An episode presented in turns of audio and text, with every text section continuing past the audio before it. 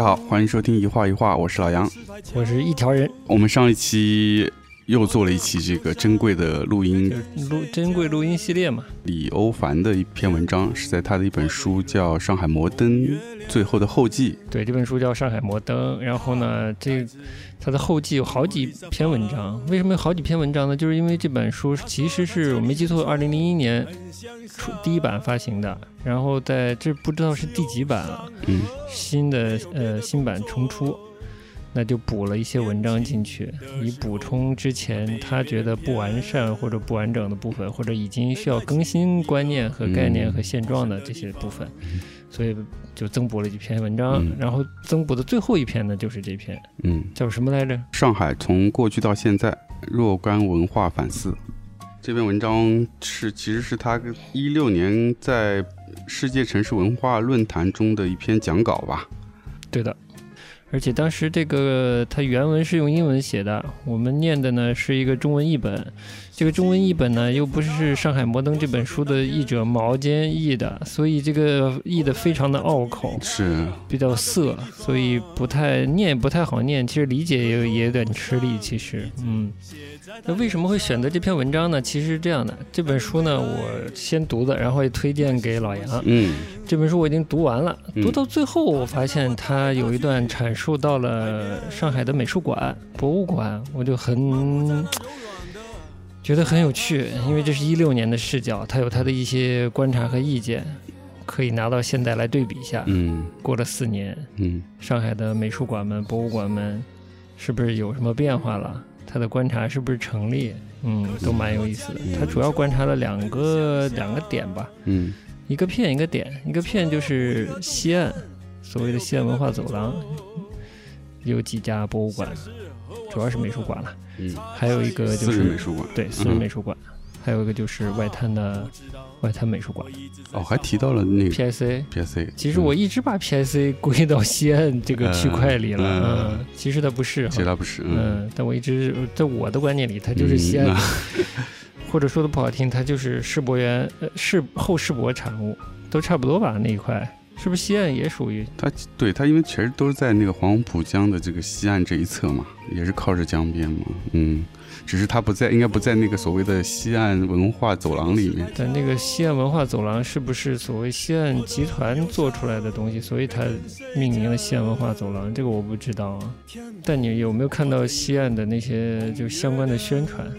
有，就是打文化牌的，文化创意牌。我只是记得，因为有一阵子上班经常会从那边走，我只当时记得看到有他们那个规划图，当时看到的感觉是想往一个所谓的什么什什么是嗯亚洲梦工厂，就是都是跟影视剧有关的产业。嗯，但后来呃就慢慢的发现，好像变成了一个艺艺术的方向。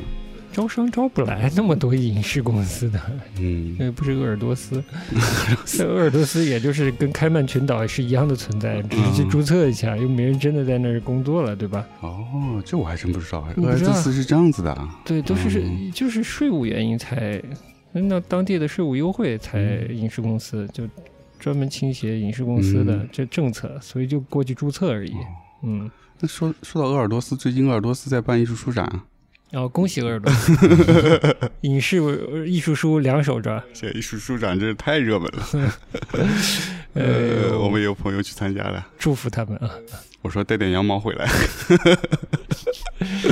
哎呦，好了好了，对，大概缘起就是这样吧。主要它是提供了一个蛮蛮新鲜的视角，嗯，蛮呃呃，可能视角没有那么新鲜了，就是蛮新鲜的一个采样时间点吧，一六年嘛。因为我还没读完，但我只读了前面那部分。但前面那部分它其实是是在讲以前的上海嘛。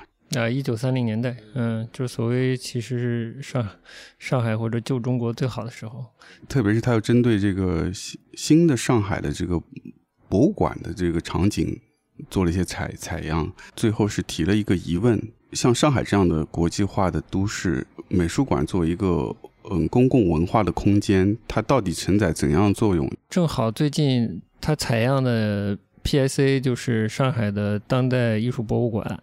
官方的这个馆，其实他也去到了大烟囱，嗯，最近正在办一个双年展的回顾展，嗯，我们今天也去看了。那为什么会去看，也是跟最近在聊上海以及读了这篇文章也是有关系的有。关系，嗯上海的双年展也是有历史了吧，也算是这个城市记忆的一部分吧。嗯，虽然随着这个上上海美术馆到上海美术馆的被拆分，嗯然后这个双年展的内容或者说功能交给了上海当代艺术博物馆，嗯反正就是 PSC 这个可能后面聊一聊吧。就前面说为什么刘凡他到了一六年，嗯他会把美术馆或者说博物馆当成一个他的观察对象呢？呃某种意义上，它这是一个后世博的时代嘛。对于上海来说，其实从中国城市的都市化的那个趋势或者面貌，有一个转折点是，对我来看比较近的一个转折点是奥运会，零八年的时候北京。嗯虽然我也不在北京，那个前后我也没有去过北京，但是印象里有这种浩浩荡荡的城市要改改旧貌换新颜，迎接嗯世界最重要的体育盛事、嗯这么一个过程。但是上海其实当时也已经忙起来了，要迎接后面的二零一零年吧一零年对的世博会。嗯，嗯嗯，是，口号好像也我印象里好像蛮早也打出来了，嗯就是城市让生活更美好嘛。嗯 我也是充满了期待，就说城市怎么让生活更美好呢？其实印象不深了，但我可能看到了一些呃基础设施的改建啊，道路啊，然后什么架天线入地啊，然后有一些拆旧、嗯嗯建新这样嗯。的事情吧，嗯可能相对密集一些，但都对我来说都不新鲜。嗯。就是上海一直在拆在建，市政基础建设也一直都没停嗯。吧。对我印象里是这样的，嗯，只是那个时期更密集，嗯然后有更多的宣传口号，嗯对。然后就到了世博会的期间了，世博会就发生了，就出现了世博会这个园区这个东西，嗯然后密集的各种场馆、临时性场馆或者永久场馆就建出来了，嗯然后就开了世博会，嗯然后世博会结束了，嗯然后城市让生活更美好了。嗯吗？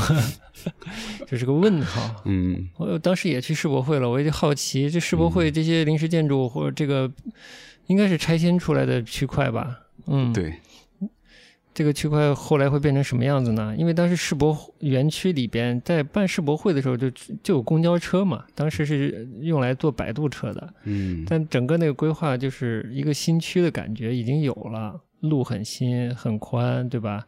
嗯，就很好奇，那在这里未来会变成什么样呢？它昭示的这个城市让生活更美好的这个实验区啊，中国就是政府方面为了这样的大型的国际活动，做更大规模、更快速的一些城市基建的改造，嗯然后特意辟出一块地方来。其实我觉得很多城市都有，嗯他可能做，比如说那会儿南京有那个什么世界青年运动会，嗯，也是在一个新的地方，类似这样的江边一块地开出来，专门做这个。这些运会。它不会打出一个运会让城市更美好的口号嘛？上海是因为是世博会，它也打出了城市让生活更美好的口号。嗯其实可以不打的，但是嗯打了就有期待嘛。它会怎样呢？其实大家现在都看得到，就是以前的世博园现在留下的样子。你有什么印象了？就是空啊，密度低，就也没有配套。就它的位置其实是很市区的部分，它其实地段是很好的地段，但是你去到那儿又觉得好像跟这个城市的关联不大。所以我不知道他他当时，呃呃，就世博会开办的时候规划，就是世博会结束，它怎么通过这个区块展现所谓城市让生活更美好这件事情？就现在来看呢，肯定是没有。当初呢，这个上海美术馆消失，出现了把这个功能拆分到了世博园区的这个中华艺术宫。嗯和 PSA，你去你第一印象是什么？肯定就是觉得就是艺术被挪到了鸟不拉屎的地方，因为以前这个上海美术馆在旧的赛马会那个俱乐部嘛，就是南京西路人民广场以北，那基本就是是那是上海几乎是上海零公里的地方，那就是上海坐标差不多所在地，那就是上海本海嗯，就最中心的地方，那里有一个美术馆。嗯那个地方发生这个，不管是双年展还是艺术展，和把它挪到一个为了一个临时的国际盛会制造的片区，嗯，缺少配套、交通不便嗯，的一个地方。第一感觉是文化艺术被边缘化，被边缘化，但可能官方在规划的时候是想的很美好，对，让艺术更集中的到这个到江边去啊，像伦敦一样是吧？像巴黎一样，甚至什么像柏林一样是吧？我们也把这个河边儿艺术的繁荣起来，然后相关的企业把商业地产也跟上，嗯，嗯，制造一个新的一个区块。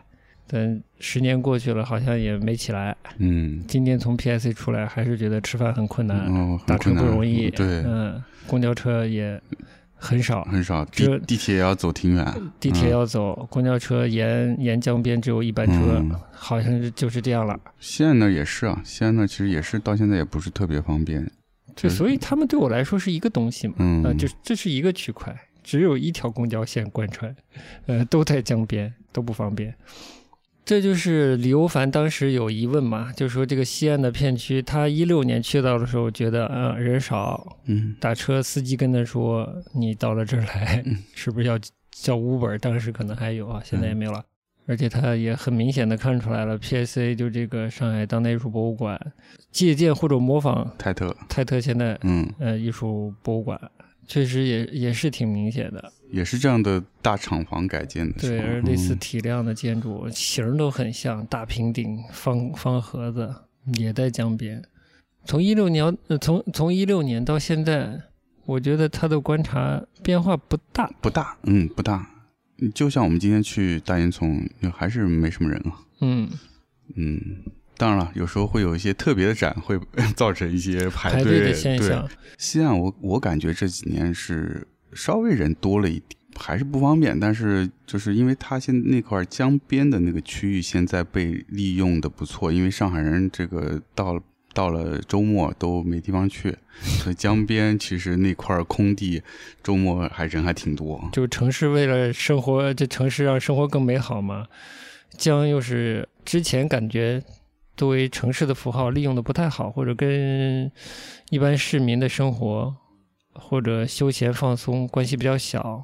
这不是之前修了这个沿江步道嘛，整个贯穿了嘛。这个使得呃更多的人在西安的区块周末去放松、嗯遛狗、嗯，呃滑滑板、跑步，对呃都还环境是 OK 的。对，环境是很好。嗯，嗯你要说就是自动贩卖机买点饮料啊，或者过一段呃过一定的距离有公厕或者其他的配套，这个还是有的，嗯但再多基本就没有了。嗯，嗯对，嗯总的来说，我觉得还是很有限。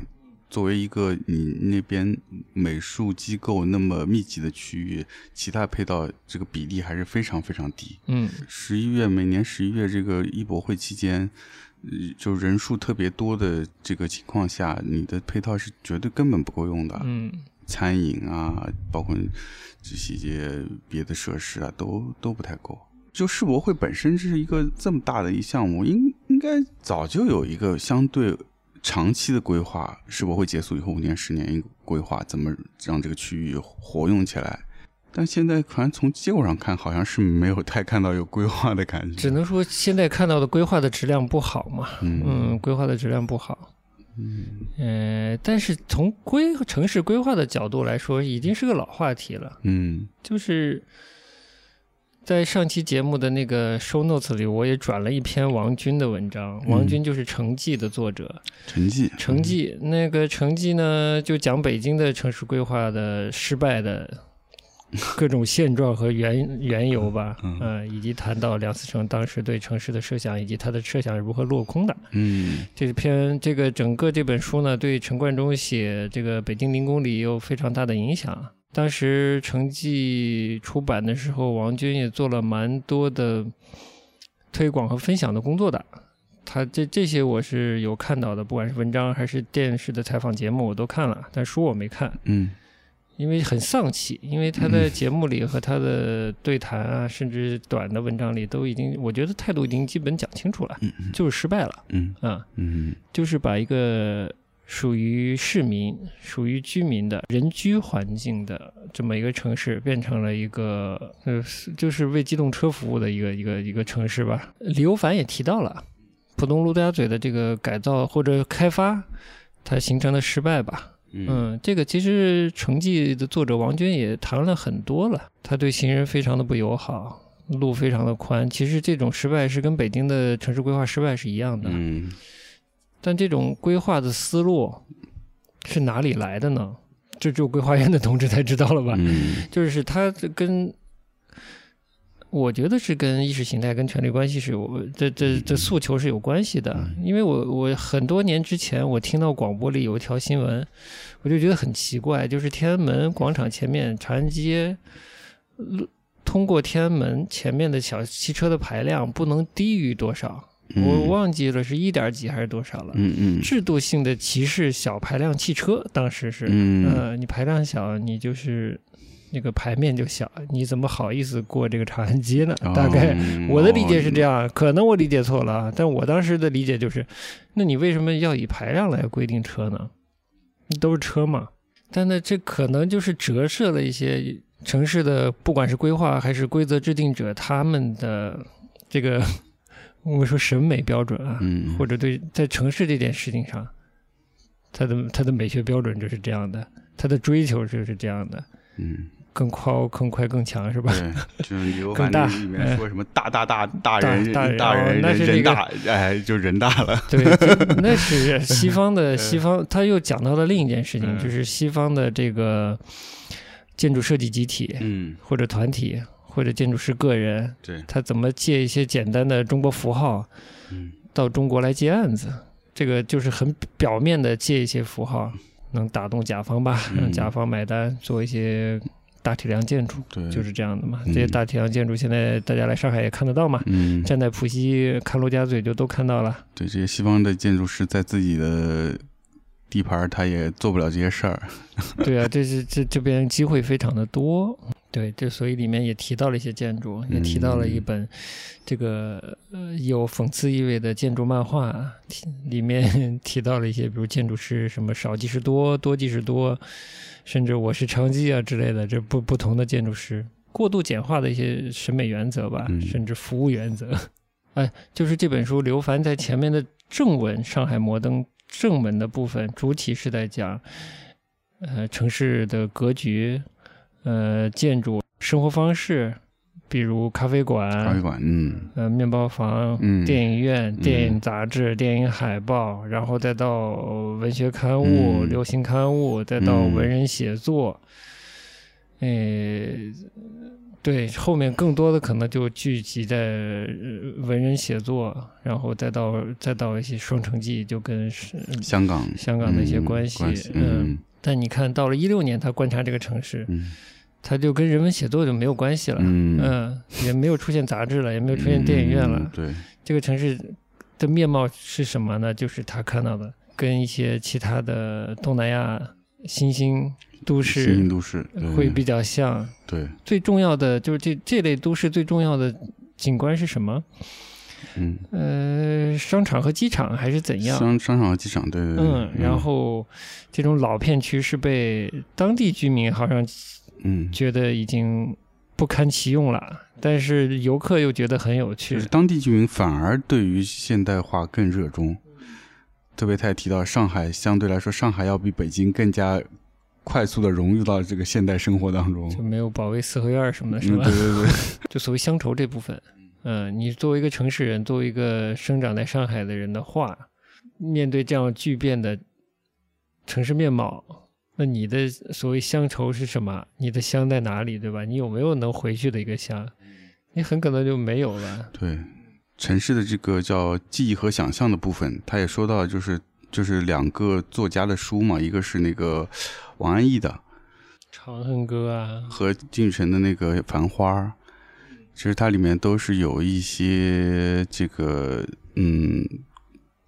之前上海的那个以弄生活的一些描述嘛，描写嘛，那那可能是之前一一一代或者是几代的对于上海的一个所谓乡愁可以回去的一个地方。嗯，但是到了现在，真的是你作为一个呃上海人，你的这个乡愁寄托在哪里？嗯就就如果说城市在不断变化，它在不断革新，你又没有一个相应的文化的内容在涵涵盖在其中的话，那你真是乡愁真的是有一些无无处安放的那个感觉。回到了一个就是 我们也没有能力聊的一件事情了。解放后的这一段历史，在弄堂的生活经历了变化吗？就包括他提到这个《繁花》里面也是，他说这个稍后出现的主角阿宝，在呃行行文里经常会提到这个上只角的一些街道的名字，但同时又提到了下只角，嗯。呃，闸北和哪里，就是它形成了个对照，而且他们会品评那个路的名字，是吧？嗯，就是这种关系啊，我我描述不清，但是到现在还有没有生活在所谓的一线或者超一线城市的。没有一个一手的经验，但是又有一些投射，这种投射情绪上可能有一点复杂，我觉得可能还是会有的。嗯，但我的感觉是，这个大一点的城市和小一点的城市其实可能没有那么大区别。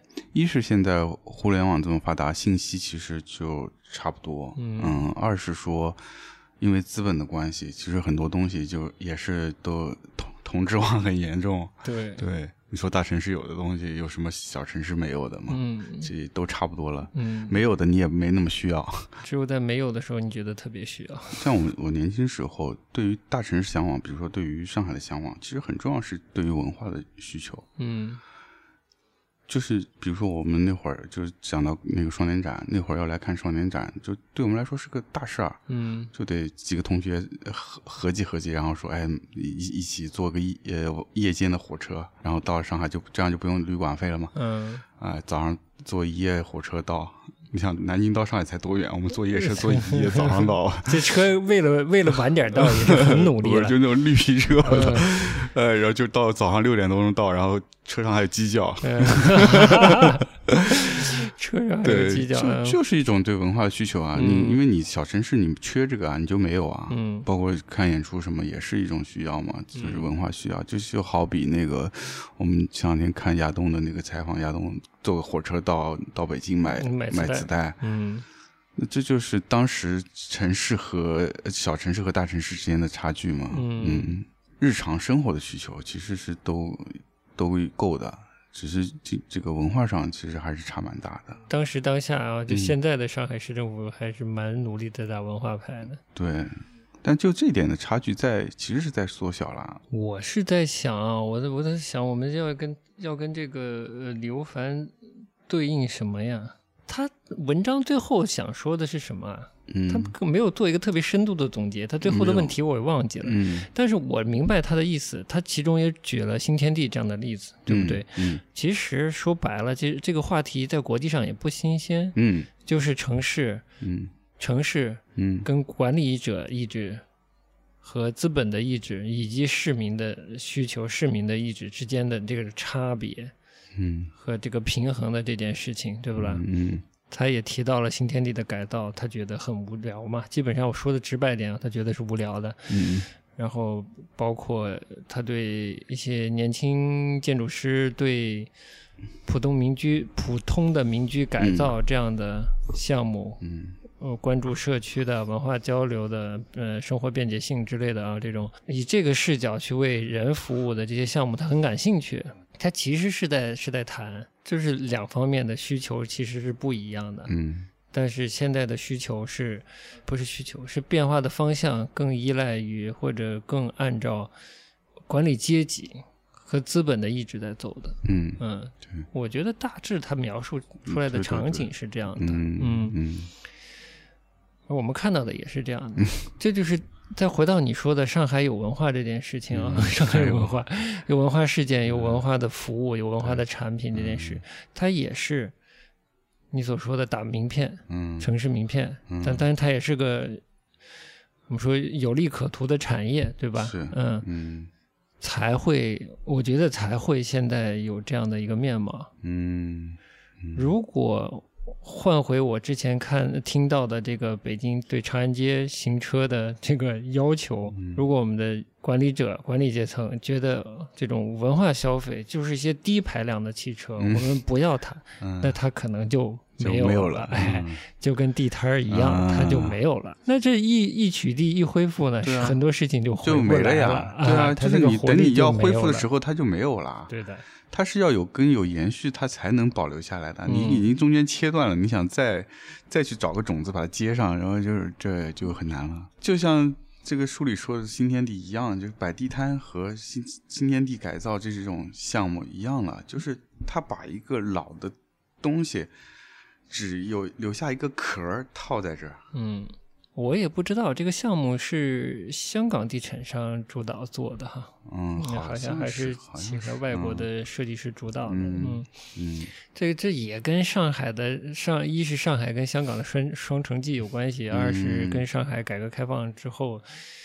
这个发展方式和依赖的资本，这都有关系，这是个嗯。复合的东西。嗯，因为资本主义被清除，资本主义尾巴被割掉很久了嘛，嗯。你再想恢复一个以金融为中心发展地产的一个这样的商业都市，嗯。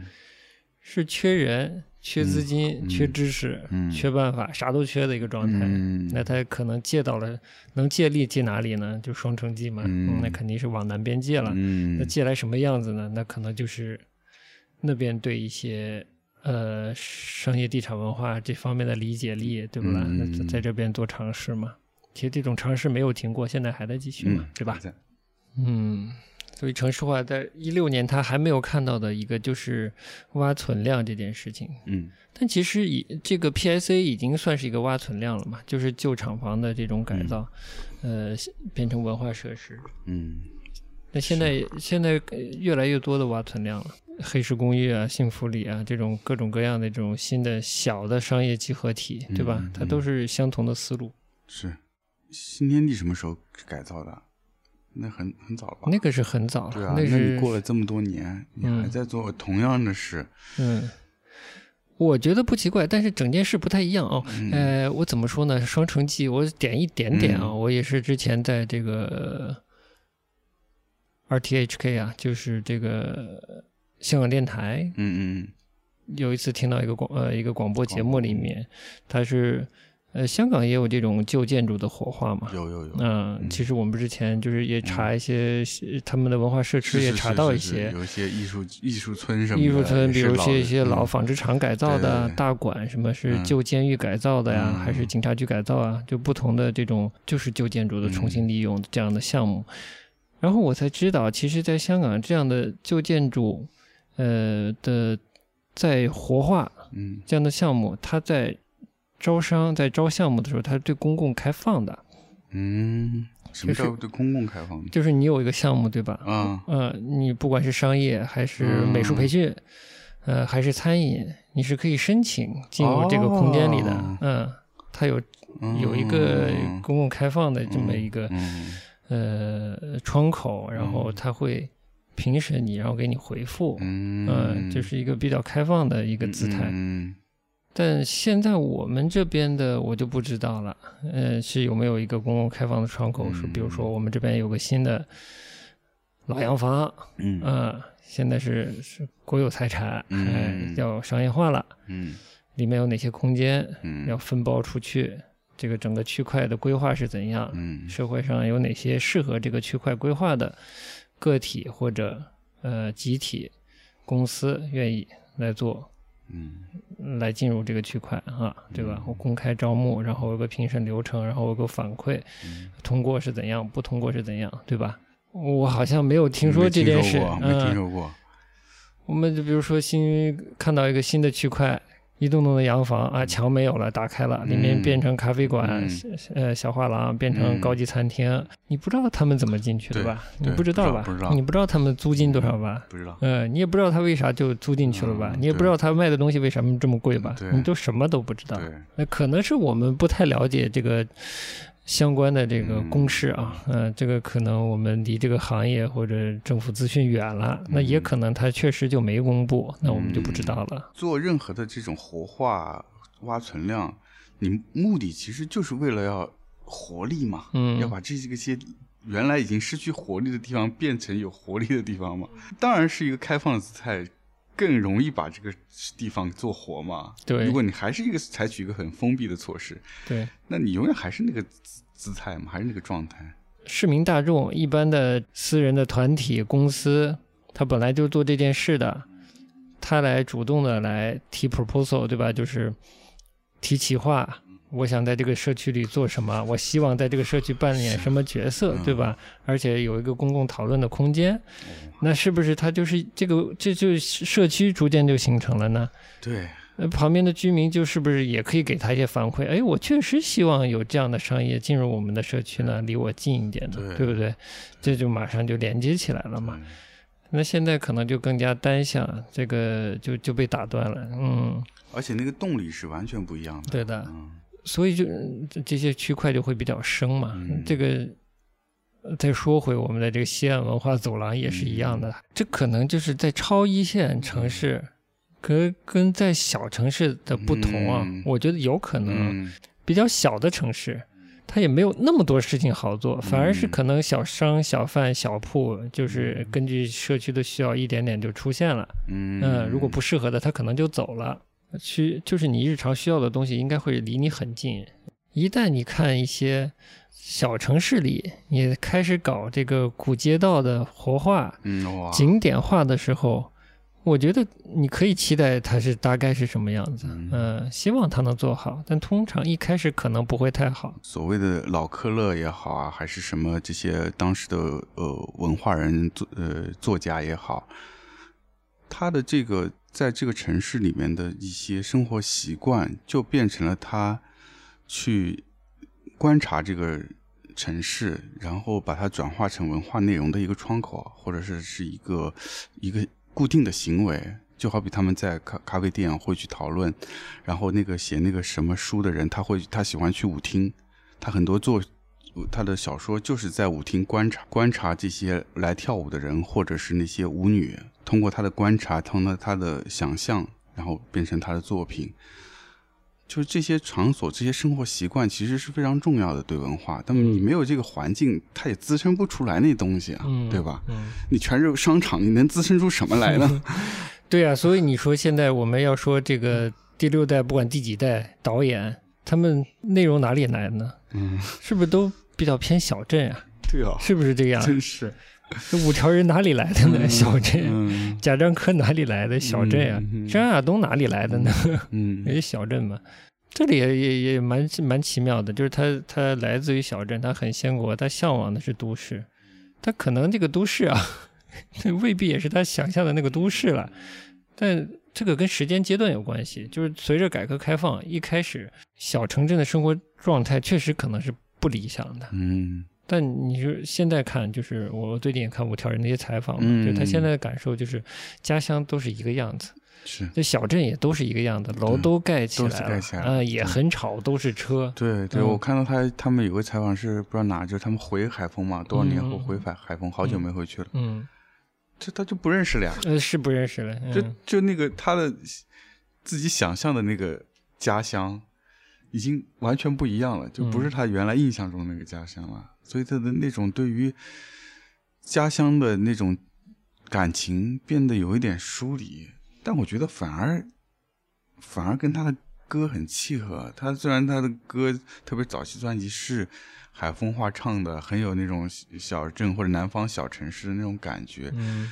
但是又你又会觉得他的音乐好像是有一些跟那个小镇的又有些距离感，我觉得那个度还挺有微妙的。那你不知道他他这些写海风的歌嗯都是离开海风写的，我还真不知道，这他这是都是离哦开海风怪不得，嗯所以就有一种那种很微妙的距离感。因为他说就是你在那儿你写不出来的，你只有离开你才知道这个这个地方是什么样子，哦你才写得出来。对，有时候是这样，就是你你反而在这个城市中生活的时候，你可能不太会有这样的想法，说我想想我这城市怎么样，我跟他什么关系。嗯，反而你离开之后，你会去想这些问题。对的。所以就是呃聊聊都市啊，嗯就是它也得有个坐标嘛。如果放到三十年代，那真的是大都市上海和嗯旁边的乡村的关系，嗯 但现在不太是了不。太是，这是大城市和小城市的关系了。但很怪的是，这些小镇就还在不断的城市化最小小的就就城市化不起来了。啊！你说最小小的，嗯，比如说有个地方叫海城，特别小啊，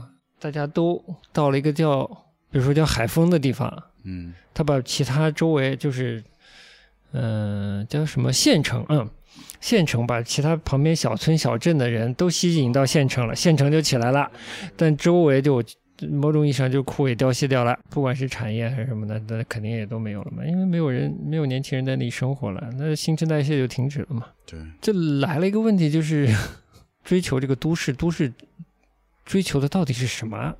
是方便，还是钱，还是意识，还是宽容，还是什么？嗯嗯，我觉得在改革开放初期，大家都想离开小地方是可以理解的。嗯，小地方肯定是机会少，就改善自己生活，资源也少，然后意识也老。你作为嗯年轻人，你你有任何新想法都是得不到共鸣、没有包容的。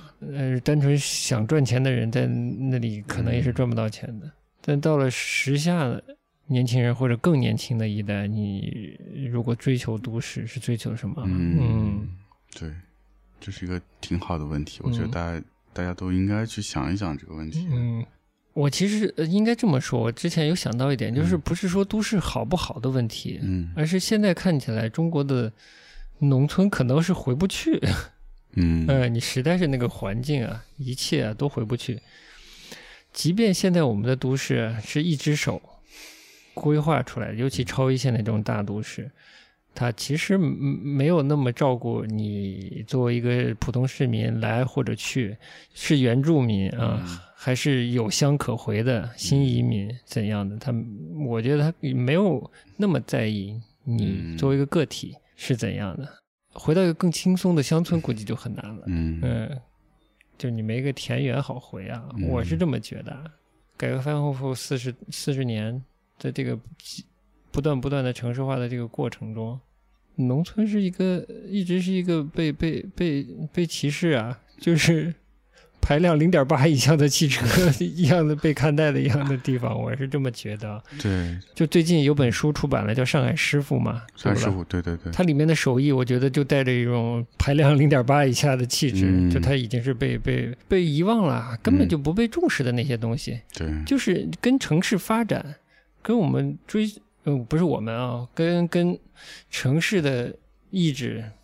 能体现其意志的那些人所追求的更大、更高、更强，强哎，是不吻合的。哎，不啊在一条路上，你带不来更多的收益，带不来外汇，也带不来更多的就业的这个东西，嗯也好像换不到什么文化名牌、呃名片这样的带光环的东西。嗯那这些东西慢慢就是消失的，它也不会，呃，不会被保存，嗯也没有也没有一个精进在发酵的一个过程了。嗯嗯，它就是被淘汰掉的东西。就你刚刚说那个乡村年轻人都都空了，年轻人都走了嘛，然后乡村就失去了它的活力嘛。嗯。然后我就想到说，其实日本所谓现在很多的活化，嗯，它活化的就是乡村，是真正的乡村。嗯对，的原因是一样的，就是没人了，嗯。年轻人真的没有了。嗯。就你去那些镇子，你就感觉真的是像那种僵尸片的那地方，就就到处荒凉，嗯所有的商店街闸门全关着，嗯路上偶尔看见一些呃大爷大妈去买菜啥的，就很少有人。那这样的话，他没有人，他的这个经济生态他他建不起来啊，政府才会想要做些活化。那他活化做什么呢？就是吸引人去。嗯那吸引人去就有很多条件，一个是你的基础设施你要是 OK 的，然后你的人的基本素质是要吻合的。那对于都市的人，他一过去他就门槛很低啊，嗯他不需要去说是因为你是个农村，我就要马要适应你的那个那个状态。它虽然是农村，有一些部分肯定跟都市还是有不一样，文化活动肯定是缺失的嘛，相对来说相对匮乏一些，相对匮乏一些的嘛。但基础生活它是没有什么太大差别的，嗯它都可以有。再加上网络发达，嗯你购物什么，你亚马逊一买不是也是隔天就到吗？嗯，你又不是穷乡僻壤是吧？对，所以这个根本的问题，我觉得是说咱们国家真的还表面上好像是一个世界第二的经济体，嗯，但实际上综合的这个实力没有到这一步，嗯就是不够。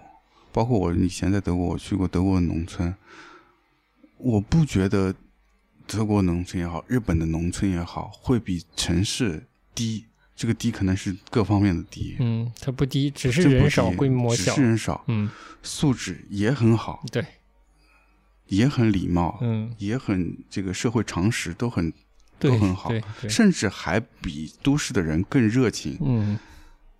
所以对于你日本叫移住，移住嗯。到一个这样的地方，你没有什么压负担，你只要想的是我如何在这样一个乡村，我可以维持自己的生活。嗯。那我可能可以继续做，比如说我如果是跟网络相关的工作或者嗯创意相关的，我可以通过网络去继续工作。对，那还有一些，他干脆我就是以这个乡村为出发点，我来做做，把我在都市里学会的那些技能和创意嗯。用在这儿，就以这个这个我移住过去的这个地点为出发点来做养活自己，那我一样可以生活的很好，嗯。而且我可以享受到我可能在都市没有的，我可能损失了一些文化娱乐活动，但我在这边可以享受到别的一些精神上的一些需求，嗯，比如说我有更好的自然。对，更充裕的时间，嗯我可以茶余饭后跟周边的邻居聊聊天，一起弹个吉他、唱唱歌，嗯这又是另外一种文化的享受了。对，就是说，我们真的还没有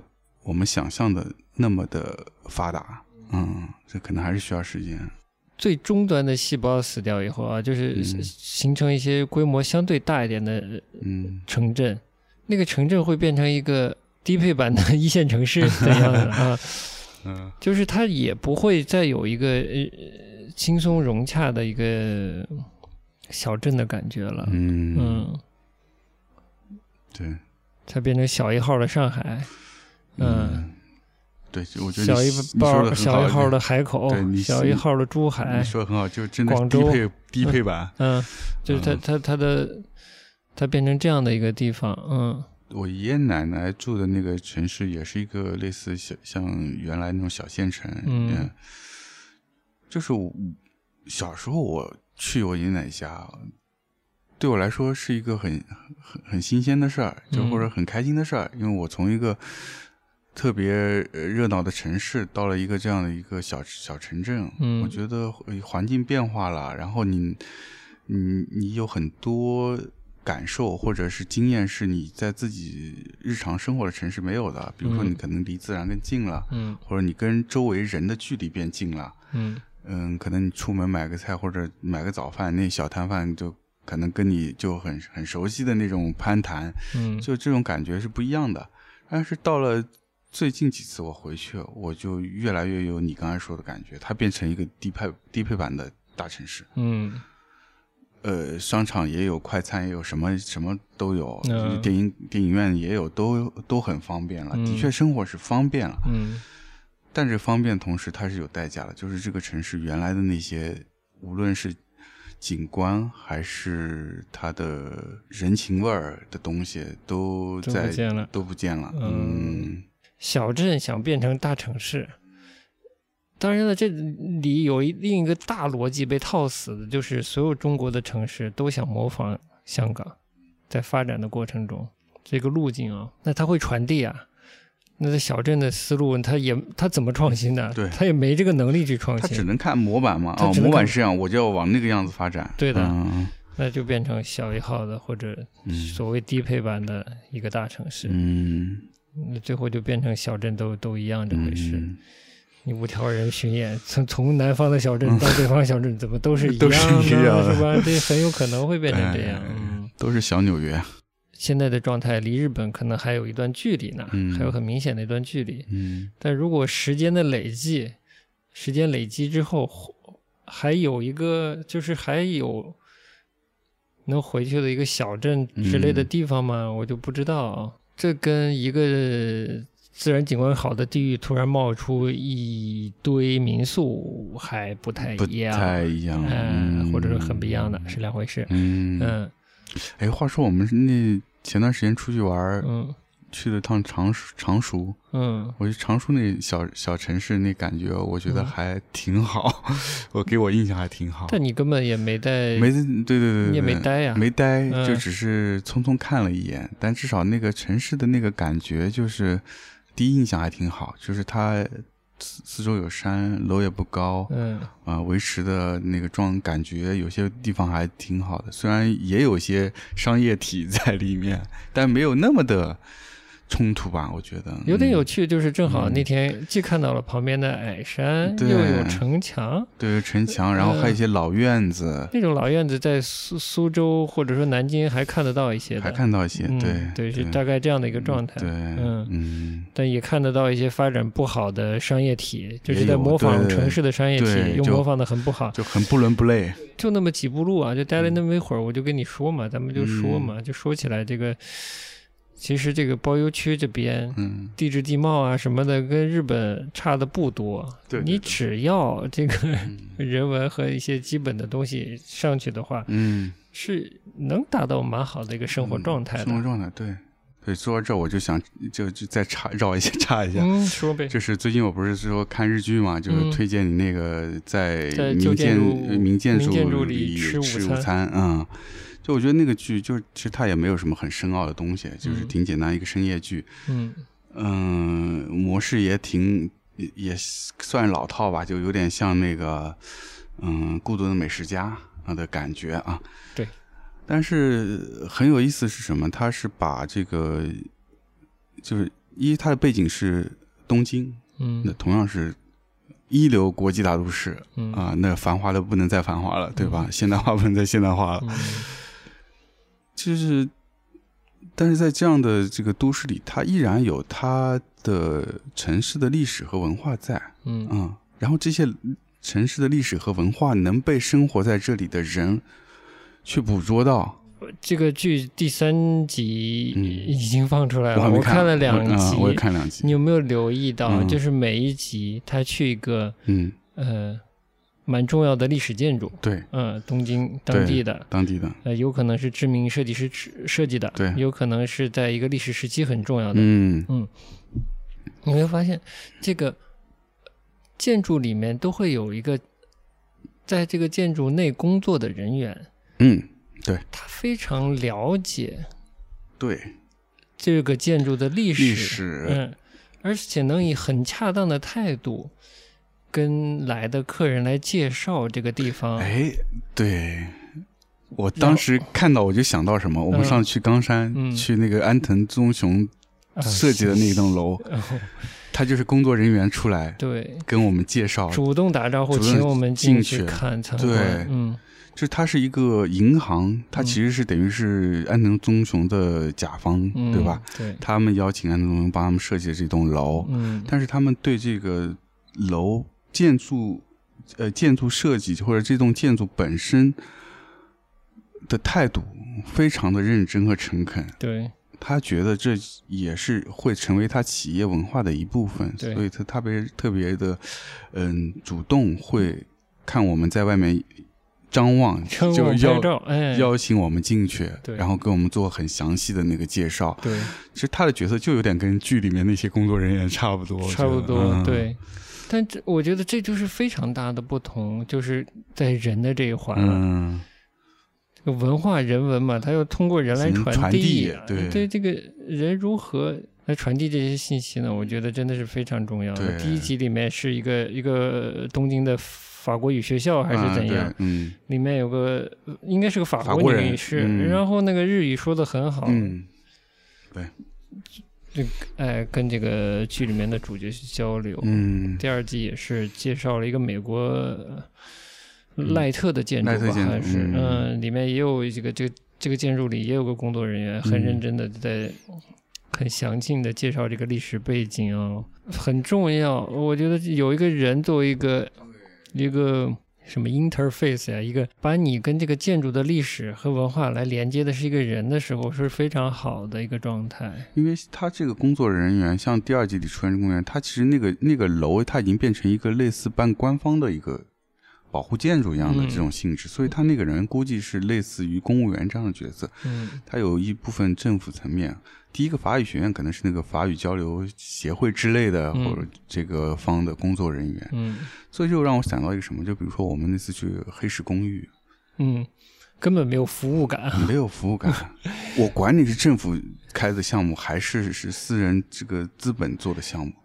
就是仅有的那点交流，让我想起了那个公有制经济时期的那些嗯，八九十年代的那个公家商场里的服务。对啊嗯就是你本来是一个有历史文化，一个上海可以拿得出台面的这么一个项目，嗯你都没有没有这样的一个角色来把这些它的魅力、它的文化传递出来，嗯不是很可笑吗？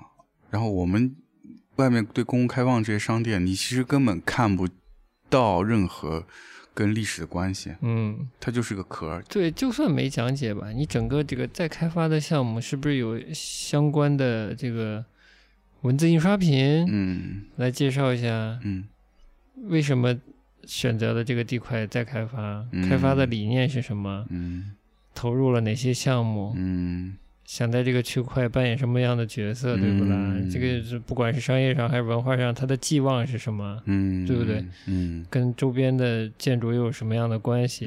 是不是？嗯就是什么都没有嗯，啊，就对，挺好的，重新开发来吧，来消费，嗯就那种对就这样。啊，有书店，有咖啡，有嗯酒吧，有酒吧，有吃有喝。有吃有喝啊。然后这个楼楼是什么楼？不重要，嗯它不重要重要的是它叫黑石公寓，它叫黑石公寓哎就是哎牌子。嗯，对，哎。不不跟班尼路一样，但这个牌子哪来的不知道，不知道，哎啊，不重要，也不说，哎，这刚才说那部这部日剧嘛，最近的这个日剧，这个这个呃演员叫什么来着？什么什么什么伊莱莎，是一个混血模特儿。他就是这一期对，他这个就这中文期版中文版花春春的这个封面封女郎女郎，哎，嗯然后为什么要提到这个呢？就是因为花春的这这一本中文版的杂志，其实的这期主题是银座。对，就是虽然我我大致翻了一下，就觉得内容也没有想象的那么多了，嗯啊、就不是很多，嗯但是它至少主题很清晰，他在他在说银座这个话题，而且在说银座话题，其实是带上了他的呃历史文化在说，而且最重要的是人，他邀请了不同的文化人，这些文化人自己跟银座的关系，有些人可能很近，有些人可能很远，但是无论远近，他们都跟银座发生很多的关系，有很嗯多的事情在那里发生，这就是文化对于城市的一个重要性。怎么说呢？我觉得回到李欧凡的话，他对这些博物馆、美术馆的看法，我觉得是没什么问题。它其实反映出来的是一个新的新的趋势或者面貌是什么呢？就是都市文化生活，它就是更消遣化了，更简单了。说的再极端一点，就是更表面化了。嗯，变成一种轻消费了，就是它就是个演出嘛，就是个展现嘛。你进去把热闹看了，度过一段有趣的时间就可以了。陈丹青又在包邮区活动了嘛？他有一些有一些现场的直播的回放我也看，然后呃，不管是关于音乐的、关于文学的、关于什么的，我都我我不能说确切的这个印象哪里来的，但就觉得就所有文化消费都在简单化，包括看月下都是提供方都是都是这样一个态度，嗯，不代表就是产出的人、创作者们都简单，整个趋势好像偏偏是这样的，嗯，因为它所有事情完了，它都没有一个再发酵的过程和再讨论的过程了，都没有了，就是人是最重要的。那如果提供这个文化事件提供的一方是这样来提供的话，嗯呃，接受的一方又以这样的速度和态度来接受的话，那有再多的美术馆，有再多的新展览，呃，可能本质上没有那么大区别啊。嗯，就比如你如果是在周边城市生活的人，你热爱文艺，但那边的文艺生活很少，那你来了看完然后走了，你收获是什么？收获什么？嗯看到了，嗯，你可能这个所以大家就多听一会儿一会儿嘛。这我们也做的不多，但是至少有有一做了一点点这样的事情嘛。嗯嗯，还是还是有一点吧。还是有一点吧。嗯，就真的是就是。又比如说，嗯，我们偶尔会，现在变成偶尔了，会做一些展览的一些介绍，或或者我们自己对展览一些看法。嗯这个我觉得真的是太少了，嗯还真的太少了。就好比卡茨的展，你说现在卡茨的展也是算当代比较重要的一个绘画的艺术家，嗯嗯，没有什么关于他画的讨论。没有，嗯，你我反正不你去看了一趟，在网上搜搜，大概你也只能看到所谓“爱妻狂魔”的这个标语，对对对其他你就没有了。嗯，嗯，我不管我我们自己的感受，我们我们的呃评论是不是正确嗯吧？，或者它是多公正，这嗯，个，即使它很很个人化、很偏见，嗯我觉得都是好过于无。因为你有声音，有不同的声音才形成讨论，你都没有声音出来，你怎么讨论？不管它是否公正、是否全面或者怎样，但我们是发自内心的去认真的嗯认真的去读它，读然后自己去想，嗯嗯以自己的经验、有限的经验去理解它。对，然后分享给大家，还是很很诚恳的啊。对，所以大家多多支持我们。哦哎，最后变成了广告节目，反正城市需要文化，文化需要人，对所以，确实是，所以大家都要嗯动起来嘛，嗯怎么动啊对吧？就是跟我们一起讨论呀，哦对吧？首先就是关注我们这个宝藏播客节目，然后哎分享给身边的朋友，对是吧？对，微博、微信搜索“一画一画”，哎，就可以找到我们。还行，嗯，回到上海文化本身，相对上海的文化活动还是丰富的，对，然后还是便利的。那我们作为生活在这个城市里面的一份子，如果你对文化感兴趣，就还是多多参与，多多参与，没错，多多参与嗯，去啊、享享受这种便利，对。啊、也反反过来支持了这些活动。而如果你对上海作为一个有历史的国际都市的这一面感兴趣呢？你、像比如我，我刚来的时候，我也觉得上海可能是显学，就上海就是上海，上海就在它的街道、它的生活、它的任何细节里面都是上海。但现在看起来可能没有那么显示了，对 你去了呃，各种得找得用放大镜看了，对你去了黑石公寓，你也不知道黑石公寓 是什么，对吧？对对对，它可能有点隐学，或者其实上海本身这个上海已经边缘化了。嗯，嗯，就是上海作为一个历史有历史的国际大都市，嗯这一面它是边缘化的。嗯那么你对这个方面有兴趣的话，嗯可以更努力一些的去挖掘这方面的东西，也是很有趣的。嗯，就享受它现在提供你的，然后你有去更多的了解它，会会让你觉得更有意思，也更其实了解上海，也更多的了解你生活的这个，不管城市啊，你生活这个国家，我觉得你都会更了解的，会很有意思的。是嗯，对，好的呀。那我们这个继续在这个五条人的歌声中结束我们节目，，好了我要去梦幻丽莎法兰烫头了。好，拜拜拜。事情有点复杂，我说简单点。后来他终于离开了那个鬼地方，可忧伤一直写在他脸上，但对未来还是充满希望。他想让我带他去海边。漫步在那柔软的沙滩上，有风吹走所有的忧伤，在叶子树下一直到天亮。可是我家里也很穷，很乡下，除了捕鱼和种田，没有别的工作，像是和我说的差太远。他不知道我一直在撒谎。